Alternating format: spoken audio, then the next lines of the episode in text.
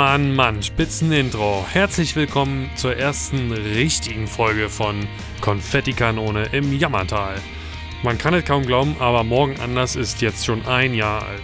Und zur Feier des Tages haben wir ein altes, unveröffentlichtes Gespräch aus der Mottenkiste geholt, in dem wir über die Entstehung des Albums, die blöde Pandemie zum Release und alles Mögliche drumherum, was sonst noch dazu gehört, geschwafelt haben. Es wird zum Albumgeburtstag auch noch was Visuelles geben. Da werden wir euch dann über die üblichen Kanäle auch noch Bescheid geben. Checkt jetzt aber erstmal hier live und in Farbe die erste Folge vom Podcast aus. Lasst uns auch gerne Feedback da. Wir freuen uns über Verbesserungs- oder neue Themenvorschläge für die Zukunft. Erster Teil des Gesprächs kommt jetzt. Ich halte die Klappe und ciao. Es ist ganz komisch, wenn man, ein, wenn man seine eigene Band interviewt irgendwie. Und es ist so, oh scheiße, die nächste Frage ist mir eigentlich voll peinlich. Wann habt ihr festgestellt, dass ich aussteigen will? äh, nee, die, also die erste Corona-Frage wäre ganz äh, random, was fehlt euch in der jetzigen Situation als Band am allermeisten? Am meisten fehlt mir in der Corona-Zeit das Musik machen. Das Gefühl, ein Musiker zu sein und nicht jemand, der versucht krampfhaft, äh, sich irgendeine Marketingstrategie aus den Fingern zu leiern, um relevant zu bleiben. Und wir sind ja sonst schon so gut im Marketingstrategie ausdenken. Das fällt in dieser Zeit jetzt noch einfacher.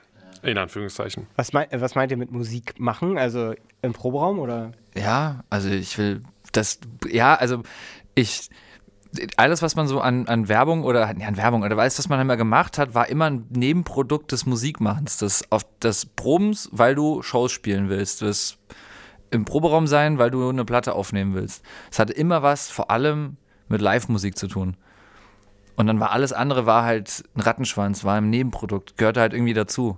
Und jetzt ist es genau umgekehrt. Jetzt kannst du als Musiker das Live-Spielen hauptsächlich nicht machen und jetzt musst du dir halt äh, bescheuerte Livestream-Konzerte angucken, an selbst überlegen und merkst, du hast ja ich überhaupt keinen Bock drauf. Ja. Wolli, ich fand, du hast auch letztens sowas total Geiles gesagt ähm, ich weiß gar nicht mehr, wo es war, in der Probe oder so, dass das, was einem am meisten fehlt, auch so ein bisschen der äh, Techniker-Talk ist oder der einfach dieses Gerede auf der Baustelle Bühne in Anführungszeichen. Ja, ich wollte gerade sagen, also neben dem, ähm, was Philipp gesagt hat, dem äh, Musikmachen, finde ich auch äh, dieser Trott, in dem man quasi war und man dachte, es ist so ein Trott irgendwie, aber jetzt finde ich, merkt man, wie einem der fehlt ähm, oder was für ein großer Teil das eigentlich war. Ähm, Gespräche zu führen, äh, genau, entweder so Technikerkram für diese Technik, für die man sich ja eigentlich auch interessiert, ähm, was jetzt komplett weg ist, dieses Soziale auch einfach ist komplett weg, ne? Also dieses, ähm, ja, doch irgendwie was ja viele auch nicht verstehen, aber irgendwie sechs Stunden in einem Bus eingesperrt zu sein und äh, durch die Gegend zu fahren und dann am Ende irgendwo in der Walachei in Bayern im Matsch rauszukommen, ähm, hat, man hat ja trotzdem irgendwie was erlebt und ähm, das finde ich, merke ich, fehlt mir gerade sehr viel. Ich habe, als wir dieses Livestream-Konzert gespielt haben im Astra, so krass für mich gemerkt, als wir einfach nur draußen sagen und, saßen und über Quatsch geredet haben die ganze Zeit und ähm, irgendwie so krass gemerkt, wie mir dieser Festival-Sommer dann doch mehr fehlt, als ich vorher gedacht habe. Also einfach dieses menschliche ähm, äh, und sowas alles.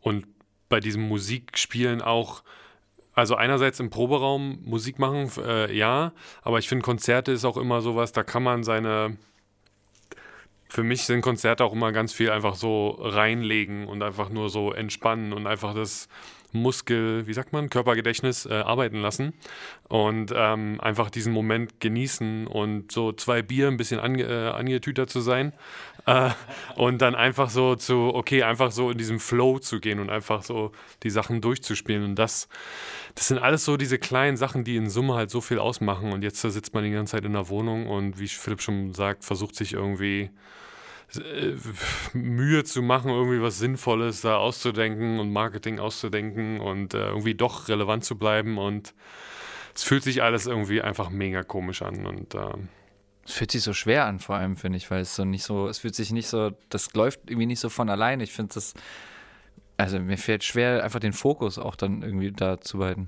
Wie ist es denn bei dir?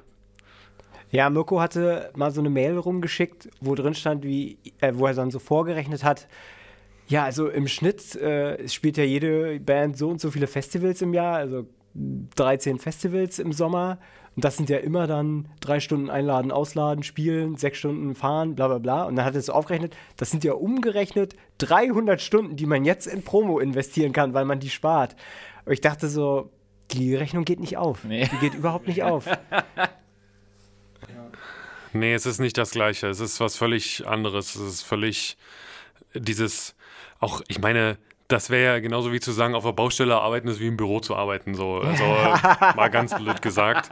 Ähm, und es ist einfach andere Arbeit und ja, es ist irgendwie körperliche Arbeit, aber es ist irgendwie trotzdem ist was anderes, keine ja, Ahnung. Ich, ich habe auch das Gefühl, dass es ist halt auch, ich, ich habe immer das, ich, ich renne mir da, ich renne auch immer manchmal auf, mit dem Kopf gegen die Wand, wenn du versuchst, Leuten, die keine künstlerischen Ambitionen haben, beziehungsweise irgendwo ein Gefühl für dieses Künstlerding haben, denen zu erklären, also, also das, das kann man manchen Leuten nicht erklären, woher es kommt, warum das so ist und warum das nicht eins zu eins so wie eine, wie eine normale Marketing- Idee funktioniert. So, das ist ganz häufig, ist das einfach, ist das ein emotionaler Faktor, der dich da antreibt und nicht ein, na gut, ich rechne mir jetzt aus, wie oft kann ich jetzt einen kreativen Output haben und dann ist so, also bei mir zumindest funktioniert das nicht. Zumal wir ja noch nicht mal die krassesten Künstler sind. Nee. Wir sind jetzt keine überexaltierten ähm, Menschen, nee. aber trotzdem sind wir da,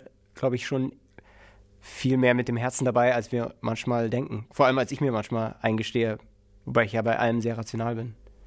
Ja, genau, das, das meine ich. Äh, ich dachte auch immer, ich bin so rational und kann so sagen, ja, hier ist doch äh, so Festival spielen, acht Stunden hin und ja, mein Gott, machen wir halt. Aber jetzt, äh, ich merke auf jeden Fall auch, wie ich gerade so eine emotionalere Seite äh, entwickle, gerade wegen solchen Sachen. Und ähm, es ist schön, dass nach über zehn Jahren Band diese und andere Bands ähm, man immer noch merkt, so was das mit einem wirklich macht und dass man halt nicht so der abgewrackte Musiker ist, keine Ahnung, würde ich mich jetzt sowieso nicht bezeichnen, aber ähm, dass man halt irgendwie so, ja, dass, dass das einen immer noch so krass bewegt, ist auf jeden Fall mega interessant. Vielleicht der positive Effekt an der ganzen Sache, dass Bulli und ich entdecken, dass mehr Philipp in uns steckt, als wir immer gedacht haben.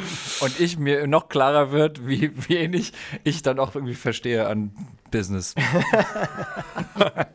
ich glaube, mich trifft am allermeisten dieses, dass, dass du ein Album gemacht hast, so viel Zeit und Herzblut reingesteckt hast und dann spielst du zweieinhalb Shows, also quasi zwei richtige Shows und eine Aufwärmshow und dann ist auf einmal Stillstand und dann werden die nächsten Shows für nächstes Jahr gebucht und dann kriegst du so eine Frage von einem großen Festival gestellt und dann haben die Jungs dann bis dahin auch ein neues Album draußen und du Leute nehmen willst und ohrfeigen willst, das, weil so ist alles gerade, also das ist doch alles, das ist doch alles Quatsch. Das ist doch alles gerade Quatsch. Alles, was man da sieht, diese Autokinokonzerte, es tut mir leid, das ist Quatsch. Das ist alles Quatsch. Das ist alles Quatsch. Ja.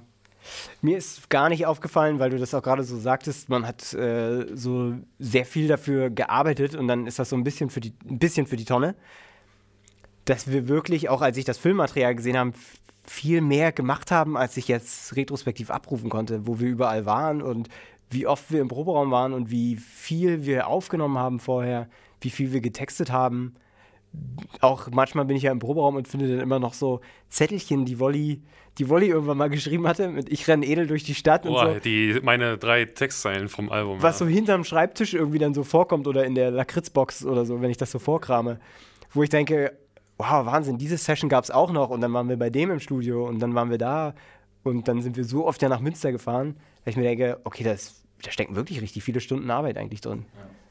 Aber genau das ist es. Ähm, theoretisch in Retrospektive und vielleicht als Außenstehender sieht es irgendwie aus wie Arbeit, aber haben wir ja in dem Moment auch überhaupt nicht gedacht. Ich meine, wenn wir auch mal überlegt haben, wir sind nach Münster gefahren, äh, nicht mal ein kaputtes Auto konnte uns aufhalten und wir haben noch gearbeitet nebenbei und sowas alles. Ähm Lass uns mal kurz noch im, äh, im Corona-Blog äh, so ein bisschen anekdotenmäßig erzählen, wie der Übergang war. Es hatte sich ja so ein bisschen angedeutet, selbst diese zwei Shows, die wir gespielt hatten, war, standen ja schon unter dem Stern irgendwie so, hm, und was machen wir? Und unser ähm, Bassist TK, der, der war damals äh, kurz davor, Papa zu werden. Ich hoffe, das kann man sagen hier. Und meinte auch schon so, na, ob ich jetzt hier noch in, mich mit 300 Leuten in einen engen, schützigen Raum mache. Aber dann waren wir irgendwie so, glaube ich, euphorisiert von dem Wochenende. Und dann war so, ja, geil, läuft. Und jetzt machen wir noch nächstes Wochenende. Ähm, und dann wird es cool. Und dann haben wir es ja auch re relativ selbstbewusst noch durchgezogen. Und dann wirklich erst an dem Freitagmorgen so schlagartig kam ja, kam ja von allen Seiten äh, wirklich, ich glaube, war das ein Tag nach dieser Merkel-Ansprache sogar? Und deswegen nee, das war das davor. Ich glaube, es war davor. Davor war das, ja. Ja, auf jeden Fall. Das irgendwie kam, also es hat sich ja gefühlt die ganze Musikindustrie so koordiniert auf diesen Freitag dann geeinigt innerhalb von vier Stunden und dann ist ja komplett alles zusammengebrochen. Und das war schon irgendwie krass zu sehen. Also ich weiß noch, dass ähm, wir haben, glaube ich, geplant, um 10 loszufahren, weil wir nur nach Hamburg gefahren sind und ich äh, hatte schon, sag ich mal, den Rucksack gepackt und war dann so, und dann hat sie mich angerufen, ähm, sag mal, naja. Ich fand, was ich vor allem, also kurz nochmal aufzugreifen, ne, ähm, wir hatten ja auch dann die Idee, weil wir, wir haben ja auch lange an diesem Live-Set rumgebastelt, worauf ich echt stolz bin, dass wir das mal, dass wir mal, also das war, glaube ich, so nach zehn Jahren jetzt unser erstes richtig, richtig durchdesigntes Live-Set, wo wir noch überlegt haben, dann die Zugabe mit abgespecktem Drums und sonst was äh, unten in der, in den, in der, im Publikum zu spielen. Wo wir dann alle dann vor der ersten Show gesagt haben: so, ah nee, lass das mal nicht machen, das ist vielleicht nicht so cool. Aber ich dann trotzdem bei die schönsten Bilder jedes Mal ins Publikum gegangen bin und da den Leuten gestanden habe. Mega spontan. Ja, ja, aber auch nicht sehr smart. Was ich so krass finde, ähm, jetzt so mit ein bisschen Abstand, so wie du das auch gerade erzählt hast, es hat sich, das, also das ist ja fast schon filmreif, ne? Dieses Gefühl von, ähm, die Lage spitzt sich zu und dann wird innerhalb von einem Tag gefühlt alles abgesagt und alles gecancelt und alles eingedampft. Das ist ja wirklich so wie, wie äh, Leute, die die Zombie-Apokalypse ist da. Geht nicht mehr vor die Tür, packt eure Sachen aus, bleibt sicher zu Hause. So. Das ist ja, also habe ich in dem Moment überhaupt nicht so empfunden. Ich, fand's, ich war sauer enttäuscht, dass wir die Shows nicht spielen, war aber auch, um ehrlich zu sein, krass erleichtert, weil innerhalb von dieser Woche zwischen München und Berlin, die ersten beiden richtigen Shows von, von Albumtour, hin bis eine Woche später Abfahrt nach Hamburg, das, da ist ja alles, da ist ja so viel verändert und es wurde halt immer mh, mm, prekärer. Ja, und vor allem dann halt auch die eigenen Bedenken, so ob man das jetzt machen kann, machen sollte, nur weil man es eigentlich kann, laut Gesetz noch, aber sollte man es machen? Und dann war das echt eine gute Entscheidung, dass wir dann frühzeitig gesagt haben, so nee, bleib zu Hause. Du sagst es ja auch, ähm, eine Woche vorher in Berlin war ja auch komplett, weil wir auch selber von dem Auftritt ja völlig gepumpt waren und äh, als du dann unten warst und im Publikum die schönsten Bilder gespielt hast, sind Wolli und ich ja dann mit TK nach hinten und da haben wir dann unsere neu eingeführte Trinkpause gehabt und da standen auch die Schlapsgläser so wild rum und man wusste gar nicht mehr, wem wessen gehört. Und wir haben das dann ja auch einfach genommen in der Euphorie. Und jeder hat jedem, und am Ende saß ja auch dann äh, Sarah im Backstage und hat Rhabarberschnaps verteilt. Und da hat ja auch jeder jedes Glas und alle sich umarmt und alles war schwitzig. Eine so, heutzutage völlig undenkbare Situation. Hätte so. voll das Ischgl werden können. Ja. Ich war auch, ich weiß noch, ich war, glaube ich, ich weiß nicht, ob es vor der ersten Show war oder zwischen zwischen der, nee, es war genau, es war noch vor der Berlin-Show, dass ich dann auf einer, von einem Projekt, wo ich mitgearbeitet habe, auf einer, quasi auf einer Abschlussparty war, in so, einem kleiner, auf so einer kleinen Bar. Du bist ja auch noch vorbeigekommen. Und man so da war das schon so ein Thema, so Corona und, hm, aber man auch so ganz nah sich unterhalten hat und wie oft ich von dem einen Typen, mit dem ich mich unterhalten habe, angespuckt wurde währenddessen und ich mir da schon gedacht habe, so, ah, das, das, das irgendwie, das ist doch kacke, das ist doch irgendwie nicht gut. Ja, und dann stehst du selbst im Publikum und Leute so nah vor dir, alle am Schwitzen. Boah, ich, ey, ich, ich merke das, merk das jetzt, ne? Wenn ich Filme gucke, die so gar nichts mit Corona sonst was zu tun haben, die Leute so ganz nah aufeinander hängen oder sonst irgendwas, ich, ich merke, dass ich habe sofort die Reaktion von, es fühlt sich falsch an. Fühlt sich nicht richtig an. Oder bei allen Sachen, die man überhaupt als, aus Aufnahmen, wenn Leute so posten von, ja, hier, das ist letztes Jahr passiert und man sieht die Leute nur Hände schütteln, ich denke so, ah, Corona. so, völlig sinnfrei. Ja, nicht ah. Ani, äh, hier unser Mischer, hat er nicht auch jetzt bei Instagram jetzt irgendwie so ein Foto gepostet, wo wir vor einem Jahr alle da zusammen in diesem Swimmingpool quasi noch im Hotel waren? So alle so aufeinander. Ich, also ich sagen wir es mal so, ich hoffe, das kommt wieder, ne? Aber ich weiß, dass, also ich meine, nur wenn, also das wird ja eine ganz neue Art von Abhängen. Also ich bin auch gespannt, wie Festivals nächstes Jahr werden. Okay, ähm, lass uns mal äh, wieder zurück zu, also zur Musik. Darüber reden wir ja eigentlich heute. Ich ähm, habe am Anfang auch so allgemeine Fragen überhaupt zum Prozess von Musik machen. Philipp, wann hast du deine erste Gitarre gekriegt? Äh, das nicht, aber die Frage wäre sozusagen, in, in welchen Situationen wir Musik machen. Vor allem. Also wenn wir privat für uns machen. Ich kann zum Beispiel von mir sagen, ich bin ein sehr strukturierter Mensch, habe ich ja schon angedeutet. Ich mache dann Musik, also ich setze mich hin, dann mache ich Logic an und dann mache ich Musik, so wie ich früher Hausaufgaben gemacht habe. Also ich sage dann, okay, ich habe hier einen Zeitblock, der geht, keine Ahnung, von 14 bis 17 Uhr, das sind drei Stunden. Und dann mache ich das und dann arbeite ich daran, bis ich was habe, was harmonisch klingt. Und dann kann ich immer aber noch nicht sagen, ob ich es tierisch geil finde oder tierisch scheiße. Das macht dann meistens ihr eigentlich. Aber ich habe. Ich hab Wir sagen dann, das ist tierisch scheiße. Ich, naja, also, ne, also das ist ja dann beim Ausfiltern der Demos, wird das ja dann entschieden. Und da habe ich eigentlich gemerkt, ich habe gar nicht so einen emotionalen Ansatz beim Musikmachen, sondern immer auch so einen strukturierten halt. Und immer so einen arbeitenden, der einfach darauf beruht, dass man daran arbeitet, die ganze Zeit. Bei mir ist es genau das Gegenteil. Ich, das, ähm, bei mir kommt alles alles, was ich an künstlerischem Output habe, immer, immer schubweise und immer in einer Phase. Das, dann ist das eine Mal mehr die Musik, dann ist das andere Mal mehr das Bewegtbild, dann ist das andere Mal mehr die, die, die Fotografie ist fucking anstrengend, weil du nämlich häufig habe ich das Gefühl, kommt die Musik dann, wenn absolut keine Zeit dafür ist. Wenn ich, wenn ich irgendwo hinlaufe oder sowas und merke so, boah, jetzt riecht und dann, und dann, geil, dann hast du, bist du so richtig angefickt und dann willst du später, denkst du so, geil, gehen wir später in den Proberaum. So war es zum Beispiel, als ich mit, mit Wolli letztens, wann war das, gestern, vorgestern, war ich so, boah, geil, richtig Bock und dann vergehen aber halt sechs Stunden oder sowas und dann stehst du im Proberaum und bist irgendwie total durch und weißt überhaupt, dann merkst du so, da irgendwie kommt da nur Kacke raus.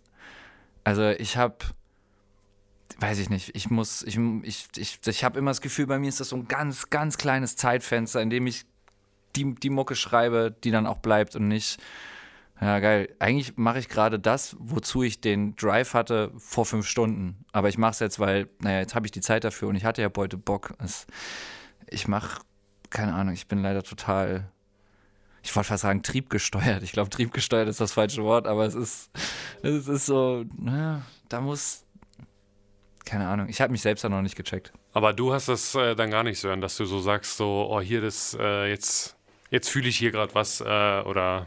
Ganz selten und meistens, wenn, dann bei Text, dass ich hm. wirklich, also ich erinnere mich, dass ich ein, zwei Mal nachts aufgestanden bin, weil ich Angst hatte, dass mir die Line morgen gar nicht mehr einfallen wird. Und dass ich dann, wenn man zum Beispiel den ganzen Tag Layouts gehört hat, also gerade in den heißen Phasen des Textens, wo einem dann wirklich gar nichts, wo man dann auch Wutausbrüche kriegt irgendwann, weil einem nichts einfällt, wenn du dann im Bett liegst und irgendwas Dummes vor dir hin summst oder träumst und du wachst auf und denkst, du hast die Line gefunden, wenn du die dann nicht aufschreibst, dann ärgerst du dich zu Tode am nächsten Tag. Und bei Text habe ich das dann wohl ein, zwei Mal gemacht, aber es ist gar nicht so regelmäßig. Mhm. Also ich habe sowas ähnliches beim Einschlafen ganz oft gehabt. Also die letzten Jahre schon ähm, mit eher so Musik, mit so Rhythmus, so, oh ja, yeah, das wäre gar nicht ganz geil. So eine Idee kam mir auch immer dann nachts beim Einschlafen und irgendwann habe ich mal dann echt den Arsch wieder hochgekriegt und bin um 11 Uhr wieder aufgestanden. Ich gehe relativ früh ins Bett äh, und bin um 11 Uhr aufgestanden, habe den Rechner angemacht, habe das einprogrammiert schnell, sodass ich es irgendwie festgehalten habe, weil ich auch nächsten Tag immer vergesse. Habe es nächsten Tag angehört fand es richtig scheiße und äh, seitdem passiert das aber auch nicht mehr, dass ich beim Einschlafen gute Ideen habe. Äh, also äh, es auf jeden Fall äh, hat, hat heilend gewirkt, quasi das einmal durchzuexerzieren. Ja. ja. Ach Gott, klingt ja so, als würdest du es gar nicht wollen, dass das passiert. Nee, also äh, würde ich gerne. Ich muss sagen, in letzter Zeit, jetzt mit dem Sommer auch und wenn es so warm ist, ist man auch, äh, ich, habe in letzter Zeit relativ wenig Musik gehört, weil es irgendwie so schon alles so anstrengend war, jetzt äh, zu Hause zu hocken, warm, arbeiten, ähm, 300 Stunden Marketing äh, ausdenken, äh, das, das wäre das wär uns ähm, dass dann da noch Musik drauf, obendrauf, war mir in letzter Zeit ein bisschen zu viel. Ich krieg nur mal, also ich glaube, ich bin so ein bisschen zwischen euch beiden. Ich krieg relativ viel Inspiration, wenn ich selber Musik höre, andere Musik. Und bin dann meistens so, oh, hier geiler Part und äh, mal mit das und das probieren. Ich gehe ja da auch immer sehr naiv, glaube ich, äh, ran, im Gegensatz zu euch manchmal, vor allen Dingen an so Melodien, weil ich ja keine Ahnung habe davon, denke ich so, ich klimper einfach mal irgendwas zusammen. Ähm, äh, selten kommt dann was Gutes bei raus, aber ähm, ja, ich glaube, ich bin da so dazwischen. Also ich würde es auch, ich bin auch so ein bisschen strukturiert, versuche mir das aber immer so hinzudrehen, dass ich nicht so einen riesen Akt jetzt draus machen muss, Musik zu machen und aufzunehmen. Ähm, ist so ein Mix äh, zwischen beiden, glaube ich, bei mir. Ja. ja, ich, ja, nee, das ist ganz komisch bei mir. Ich, auch bei, wir hatten ja diese eine Demo, ich glaube, es war mit allem falsch. Die hieß ja am Anfang Crap Weirder Hi-Hat, was halt original was halt original das war, was ich da gemacht habe. Das war halt totaler Crap, den ich am Anfang gemacht habe, mit einer ganz weirden, beschissenen, so 808 äh, Hi-Hat. Also die, das klang einfach nach Quatsch, totaler Quatsch. Und ich habe da dann gesessen und gedacht, na gut, aber aus dem Nichts kann ich jetzt nichts erschaffen. Dann habe ich da so lange dran gesessen, bis es so war, dass es präsentiert, präsent, präsentabel war. Und dann ist dann so mit einem Falsch draus entstanden. Das hätte ich am Anfang auch äh, niemals erwartet. Ne? Oder meistens habe ich dann so, dass ich sage, ah, ich nehme mal den Beat von dem einen und die Gitarre von dem anderen. Die, diese Arbeitstitel, die weisen ja eigentlich immer darauf hin, wo man geklaut hat. Also bei äh, zum Beispiel fühlt sich das nach Ende an. Der hieß ja am Anfang Scars and Lightning, weil ich die, den Beat aus Wish on a Scar von Bloodhype und Thunder and Lightning von We Were Promised Jetpacks genommen habe. So zwei Songs, die ich überhaupt nicht kenne. Ja, genau. Aber das Ding ist, man hat ja dann auch, man hat ja dann auch sein eigenes Skillset, mit dem man an so eine Sachen rangeht. Und deshalb kann man sowas ja nie eins zu eins übersetzen. Und, und das ist ja genau das Schöne, finde ich auch so. Du hörst sowas und wirst ja also, wenn wir mal ehrlich sind, kopieren wollen wir nicht. Insofern werden wir auf jeden Fall höchstens inspiriert. So. Und wir sind, glaube ich, auch lange genug Musiker, dass wir sagen, so, naja, nee, das ist jetzt genau das Gleiche, das können wir jetzt auch nicht machen. Haben wir ja dann auch schon mal Sachen weggeworfen und gesagt, naja, nee, das ist jetzt, das ist wirklich zu sehr geklaut. Und ähm, ich finde, das ist so ein schöner Weg, den ich zumindest und ich glaube ihr auch ähm, so findet, dass ihr halt wirklich inspiriert werdet. Und ich glaube, das war auch das, was du mit Trieb so ein bisschen meinst, so Instinkt, inspiriert zu werden ähm, von entweder anderer Musik oder von der Straße, auf der du gerade läufst. Äh, ich habe mir vorgestellt, wie du da so Michael Jackson-mäßig, äh, Thriller-mäßig so durch die Gegend. Ja, hier, Riff, geil. Ich stelle mir Philipp bei Musik machen oder mit Kreativität stelle ich mir so vor, wie so ein pubertierender Junge mit 15 im Schwimmbad, der auf einmal immer so einen Ständer kriegt. Und so kommt, ja? so, so kommt äh, bei Philipp die Muse einfach völlig spontan, ohne dass man weiß, Völlig warum. auch unkontrolliert so. Ey, das ist, das ist definitiv das, die beste Metapher und die, die wirklich zutreffendste die ich je davon gehört hab, äh, dafür gehört habe. Es ist häufig dann aber auch mit Frust verbunden, weil wenn du halt so ein 15-jähriger Teenager bist, der halt einfach spontan gerade einen Boner bekommt, dann da passiert ja häufig auch nichts damit. Ähm, und beziehungsweise machst du halt selbst und es ist trotzdem enttäuschend so. Und dann ist es häufig halt auch mit der eigenen Musik, weil ähm, zum Beispiel, oh, heute, heute wieder den, den neuen, die neue Idols-Single gehört. Boah, die, die, ist so gut, die ist so toll und ich, die ist so simpel. Und dann, dann denke ich mir so, boah, das könnte ich mir auch total vorstellen, so bei uns. So, da kommt immer dieses Geist. Ich glaube, weil das ist ja häufig das Problem, finde ich. Zumindest für mich ist häufig das Problem mit Kunst, ist, dass ich checke, wie sie gemacht ist, aber du weißt trotzdem nicht, wie sie gemacht ist. Also du weißt nur, weil du weißt, wie sie aus, aus was sie zusammengebaut ist, wenn du das irgendwie selbst machen möchtest. Du kannst es zwar nachspielen, kannst es covern, so meinetwegen. Aber wenn du dann versuchst, selbst etwas in diesem Stil zu schreiben, kapierst du nicht, wie, du, wie, das, wie das gemacht wurde. Vor allem, wenn das so simpel ist. Ja, aber selbst, selbst wenn du, wenn du es covern würdest, sage ich jetzt mal, ist die Filterfunktion, die alle ähm, Teilglieder in dieser Kette haben, so groß. Du hast es halt im Kopf und dann Dein, also bei, an deinem Ohr fängt es ja schon an. Du hörst ja ganz andere Sachen, als ich höre. Wir hören auch irgendwie ganz, wir nehmen auch ganz andere Frequenzen wahr. Ich zum Beispiel nehme eher so äh, textlich irgendwie Sachen immer war und du nimmst immer eher Gitarren oder sagst immer, da höre ich noch eine Gitarre raus. Und dann hörst du schon was anderes, dann müssen deine Hände das an der Gitarre ja auch machen. Und dann macht es halt einen Unterschied, ob du Guido Dunot bist oder Philipp Müller oder Sören Frei, weil die Hände einfach ganz andere Sachen machen.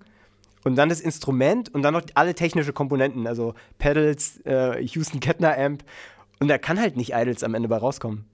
Und wenn du zehnmal das Banding machst, es geht halt gar nicht. Ich war, ich bin einmal in den Proberaum gegangen. jetzt dieses Jahr, um, weil ich, weil ich dachte so, Mann, ich will irgendwie, mich nervt dieses, ich kann, ich kann keine Drums programmieren, ich kann es ums Verrecken einfach nicht. Deswegen benutze ich immer den Logic Drummer und der klingt immer gleich und er nervt wie die Sau. Vor allem, ich habe zwar mittlerweile. Echte Drummer. Ich habe dann mittlerweile gecheckt, wie ich so Filz und sowas für mich selbst quasi einprogrammieren kann, indem ich es einfach nur schneide und die dann halt dann, dann macht er automatisch was. Und es klingt immer so, es klingt einfach so scheiße. Habe ich mir gedacht, geil, ich mache jetzt mal so einen ganz simplen Beat, gehe damit, also den ich selbst spiele, also gehe in den Proberaum, stelle ein Raummikro auf und setze mich an Wollys Drums und zock das ein. Und ich habe, glaube ich, so gefühlt nach zwei Minuten aufgegeben, weil das ist auch wieder so. So einfach ein Beat kann ich doch mal spielen. Und es war, es war schrecklich. Und dann habe ich mir dann doch eine fertig programmierte Spur von Wolli genommen und habe dann halt, äh, halt über Sörens Gitarre da halt einfach da irgendeinen so Hardcore-Punk-Rock-Song eingespielt.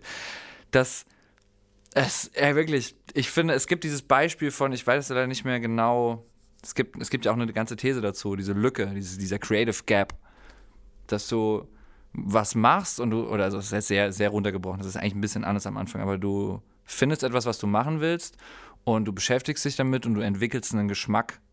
Du kannst besser beurteilen, was gut ist und was schlecht ist, ohne dass du selbst irgendwie daran rankommst, das so zu machen. Und dann ist halt diese Lücke zwischen deinen Skills und dem, was du eigentlich erreichen willst, die ist so riesig, die halt nur über Zeit und immer wieder machen schrumpft.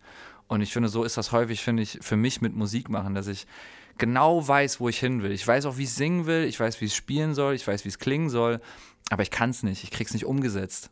Das ist wie, wenn du ein Bild zeichnen willst und du weißt ganz genau, wie es aussieht, aber du fängst an und merkst so, das wird nicht. Das wird definitiv nicht das, was du da im Kopf hattest und auf einmal wird es anders. Ich glaube, könnte halt auch nicht alleine Songs schreiben. Ich glaube, so die schönsten Bilder ist der einzige seit Ewigkeiten, den ich komplett alleine geschrieben habe an der Gitarre, weil es auch nur ein Gitarrensong ist. Und sogar da wurde in der Hälfte von meiner Freundin neu arrangiert. So, und, und im Studio nochmal dann. Und im. Studio haben wir den ja auch nochmal, genau.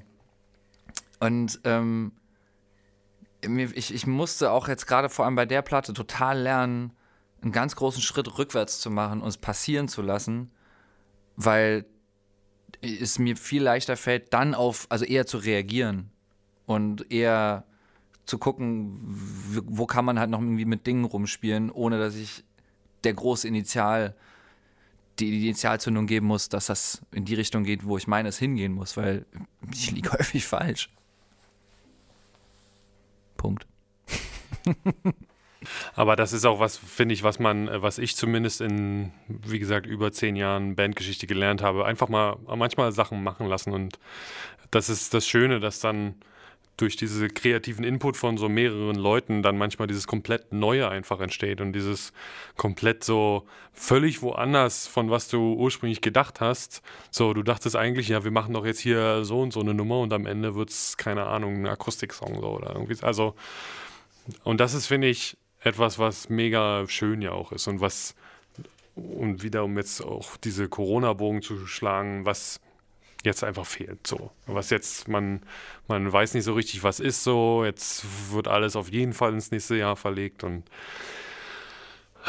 ja, und man steht zu zweit im Proberaum und denkt sich so nach einer halben Stunde, das wird heute nichts. Das ist, ähm, ich finde, wir haben jetzt auch wunderbar gemerkt, warum in den Aufnahmen, vor allem im Proberaum, manchmal nicht viel passiert wenn ich mir die Bilder von der Kamera angucke, da sitzen wir manchmal einfach, es sieht sehr gelangweilt aus. Und jetzt habe ich auch so das Gefühl, es ist, weil Philipp die Inspiration fünf Stunden vorher hatte, weil ich sowieso überhaupt dann nicht weiß, ob es gut oder schlecht ist und dann das auch dann als Arbeitsergebnis erstmal alles stehen lasse und weil Wolli irgendwo dazwischen steht. weil Wolli einfach machen lässt. ja, beziehungsweise weil ich auch immer, ich habe das jetzt, ähm, wir haben ja mal richtig oldschool letztens geprobt, so wirklich, äh, Philipp hat den Amp mir ans Ohr gestellt quasi und ich habe einfach Schlagzeug gespielt, einfach laut gemacht und los, ohne in ohne nix. Und dann habe ich auch so gemerkt, einerseits ein bisschen schade, andererseits denke ich mir, wir sind auch ziemlich coole Musiker geworden. Das war qualitätsmäßig für uns zu wenig, um jetzt was Geiles zu machen. Also ich habe die Gitarre schlecht gehört, so das äh, Schlagzeug klang dann nicht mehr ganz so geil, wie wenn es dann doch durch die Mikros geht. Ähm, einerseits wünsche ich mir, dass das egal wäre. Ähm, andererseits muss man sich, glaube ich, auch eingestehen, ja, wir schreiben halt auf eine gewisse Art und Weise Songs und die ähm, für Sören ganz krass und für mich ein bisschen mehr, äh, bisschen weniger, muss das aber irgendwie so ein bisschen strukturiert sein, damit wir dann da auch so dieses große Ganze gleich sehen. Wir brauchen gleich immer, wo ist denn jetzt hier Refrain, wo ist Strophe etc. Wir können nicht so ein sieben Minuten Instrumental sch schreiben, geht einfach nicht.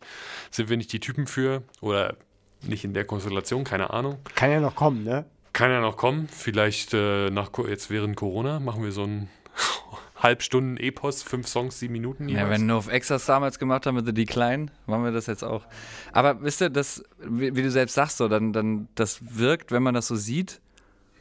Es liegt, also ich meine, häufig, also wir haben ja auch niemanden, der für uns filmt. So, das heißt, die Kamera, die ist dann halt auch einfach statisch und die steht dann da so rum und dann hast du halt einfach oft einfach diese fast schon grotesk komödiantisch wirkenden Totalen oder Bildausschnitte, wo dann halt einfach einer, einer am Rechner sitzt, der andere sitzt auf der Couch. Meistens stehe ich dann irgendwie, sieht man mich dann noch irgendwo stehen und ähm, keine Ahnung, mach irgendwas, fummel mir an Eiern rum oder was auch immer. er hat sich wirklich zwischendurch aufgenommen, wie er sich an Eiern rumfummelt. Ja, aber während ich, während ich einsinge, das ist das Beste. aber ähm, es macht es halt aber auch dann, beziehungsweise, ich, also bei dem Album ist es natürlich alles gefühlt viel besser gelaufen, aber ich, für mich ist das ein, ein großer Frustfaktor natürlich auch. Also mich, mich frustet, wenn ich das einfach nicht hinbekomme, dass, dass ich da jetzt Musik machen kann, dass ich Kunst machen kann, dass ich kreativ sein kann. Wenn ich das nicht hinbekomme, das, was ich will, es nervt. Es nervt wie die Sau. Und häufig häufig ähm, ist das dann natürlich halt auch so eine, so eine Drucksituation, nicht nur für mich, sondern auch für euch, beziehungsweise ist das halt auch dann einfach, hängt dann auch einfach so im Raum drin, was natürlich auch ätzend für alle anderen ist. Aber halt auch ätzend für mich, wenn du halt dann mit, dann halt mit Leuten sitzt, wo, der, wo du halt aber auch dann nicht so ein, so ein Feedback dann zurückbekommst, dass andere auch sagen, ja, du hast ein bisschen scheiße, sondern das ist halt so, du hast so einen Part, der der ist halt so impulsiv, dann hast du einen Part, der ist überhaupt nicht impulsiv, der andere so, ja, ich mache jetzt das einfach und dann ist das so ein, dann, dann fehlt da halt auch so eine Dynamik in dem Moment. Und das hat bei mir halt immer jahrelang saumäßig zu Frust dann auch geführt. Wir hatten ja auch einmal die Situation jetzt im Proberaum mit äh, Mario. Dankeschön. Wie heißt der Typ von Blackout Problems? so, das musste man halt auch erstmal lernen. Ich, das, das meinte ich auch so ein bisschen mit nochmal einen Schritt zurückgehen. Ich weiß jetzt nicht, ob ich zu weit vorgreife, aber. Äh, es kommt später, aber okay. erzähl bitte weiter, trotzdem. Naja, einfach zu sagen, so, naja, ich vielleicht bin ich auch gerade hier einfach der limitierende Faktor, was das Songwriting angeht. Weiß man, was genau das Problem da nochmal war? Ich habe versucht, das zu rekonstruieren, dieses Krisengespräch. Ich war, ich, es war so, wir haben, wir haben, ähm, das war der erste Tag, wir haben Dings aufgenommen, die, die Layout-Vocals für ähm, mit allem, äh Quatsch, Leben lang, danke. Halt noch auf Englisch damals. Und das sieht man auch auf der Au, also das, das ist jetzt nicht alles in den Selects drin, das ist jetzt auch bisher noch nicht drin, weil ähm, das sehe nur, glaube ich, ich, aber man sieht mir schon an, wie ich so echt wie so ein Tiger anfange, durch den, durch den Raum zu laufen, weil, weil ich nicht merke, so irgendwo, ich krieg da, ich komme, war auch zu hoch noch, der war ja auch noch, glaube ich, zwei Oktaven zu hoch gefühlt. Ähm, das, ich habe es gefühlt. Ich habe ich hab diesen Song so unfassbar hart gefühlt, aber ich bin da gesangstechnisch überhaupt nicht hingekommen, was ich da eigentlich machen wollte. Und wusste auch nicht. Dann hatte ich auch keinen Text natürlich, weil Text schreiben fällt mir auch, auch schwer. Dann, und dann hast du das erstmal so gemacht und es war erstmal cool. Und dann haben wir, und das war halt schon für mich so der Anfang, dass ich so gemerkt habe, so, ah, das, oh, ich krieg das hier nicht hin, aber ich fühl's doch, ich fühl's doch, warum krieg ich es nicht hin? Und nochmal als Erinnerung, das war die allererste Songwriting-Session überhaupt. Mit oder, Mario, so. genau. Na, oder auch überhaupt für das Album das war ja ganz am Anfang von dem ganzen Prozess und Philipp wollte schon das Album fertig haben in der ersten Session quasi. So. Also das war die erste Session mit jemand anderem. Also wir haben ja schon, wir haben ja vorher. Aber ich glaube auch nicht nee, nee. viel vorher, ne? Also äh, nee, nee, nee. Es gab ja. ein paar Sessions bei. Nee, es war auch nicht die erste Session mit jemand anderem. Da kommen wir wahrscheinlich nachher noch später zu. Aber ähm, es war sehr, sehr weit am Anfang. Und der, und der arme Mario musste direkt auch äh, die Albumsentstehungstherapie ja. leisten und direkt das Krisengespräch, was dann endete mit Philipp. Darf ich bitte morgen alleine mit Mario Musik machen? Ja. Aber das war auch, aber ganz im Ernst, das ist, äh, um es nochmal kurz weiter auszuführen, und dann haben wir einen anderen Song angefangen und es war halt, was mich da so dran gerieben hat, war, es war, es war halt nichts von uns. Es war halt alles, war halt alles Mario. Es klang alles nach Blackout Problems oder es klang halt nach älteren Blackout Problems Sachen oder es war halt so, der ist halt auch wahnsinnig schnell. Der ist auch wahnsinnig schnell, um auf Ideen zu kommen. Und ähm, ich irgendwo, irgendwann ist nicht Kragen geplatzt, das falsche Wort, aber ich habe dann irgendwann ist mir so, dachte ich so, irgendwie, ich sehe mich hier drin nicht mehr.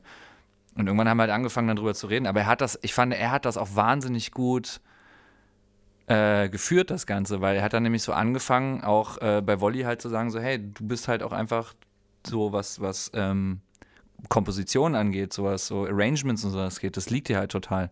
Und das war auch einer dieser, dieser Momente, wo das sich dann halt auch so eingebürgert hatte, wo man dann, also wo ich dann halt auch irgendwie auch total darauf vertrauen konnte.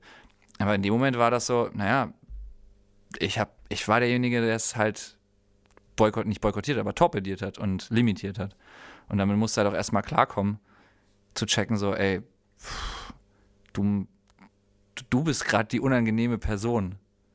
Und man sieht sich eher ungern als die unangenehme Person. Aber das war auch, und das fand ich wahnsinnig wichtig für den gesamten Album-Entstehungsprozess für mich zu, zu, zu checken, so, okay, wo, hier muss ich mir mal selbst an die Nase greifen und merken, so was, was für mich nicht läuft und was für andere andere nicht läuft. W würdest du sagen, das war, weil wir zu dritt waren? Weil das komplett eine andere Situation war?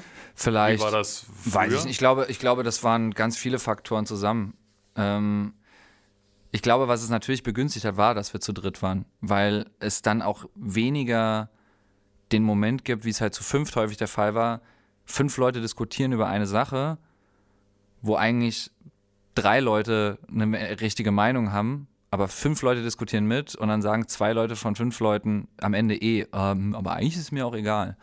Und das macht, hat viele Dinge immer wahnsinnig schwer gemacht. Und dann, ich denke immer so, wenn du mitdiskutierst, dann, dann brenn auch dafür und fordere mich heraus mit deiner Meinung, wie auch immer, aber dieses am Ende so rausziehen und dann halt einfach Zeit vergeudet zu haben, das fand ich, fand ich immer schrecklich. Und ich finde, das hat das wahrscheinlich auf jeden Fall begünstigt, dass wir zu dritt waren. Und mein Gott, ich meine, es sind ja auch ein paar Jahre jetzt vergangen. Also ich meine, ähm, ist ja nicht so, dass. Oh, schon wieder zwei Jahre her, dass das passiert ist. Ich habe schon wieder völlig vergessen gehabt übrigens. Ja. ja. Aber ähm, ja, aber das ist mir übrigens auch gerade aufgefallen. Das war ja jetzt, wir reden ja über die Album, über das Album, das erste Album zu dritt. Äh, mhm. ist, grad, äh, ist, ja auch schon, wir sind ja seit jetzt doch, was, zwei Jahren? Nee, seit drei Jahren. Drei Jahren so. zu dritt. Ja, ich würde kurz, weil wir jetzt, weil das jetzt alles so ein bisschen mh, mm, nicht negativ, aber so ein bisschen downermäßig war, bevor wir zu morgen anders kommen. Bevor wir überhaupt weitermachen, wollen wir ja kurz mal lüften. Man kann nicht lüften, man kann nur die Klimaanlage Oder machen. die Tür aufmachen und die Klimaanlage ja, willst, du, willst du, pausieren oder? Fünf Minuten. Das ja. müsst ihr sagen, wie ihr das haben wollt. Oh, ich bin gerade voll drin, aber. Äh, ja. So, sollen wir dann Pause machen? Dann machen wir kurz Pause. Und diese Pause nehmen wir als Anlass und äh, machen hier mal einen Cut.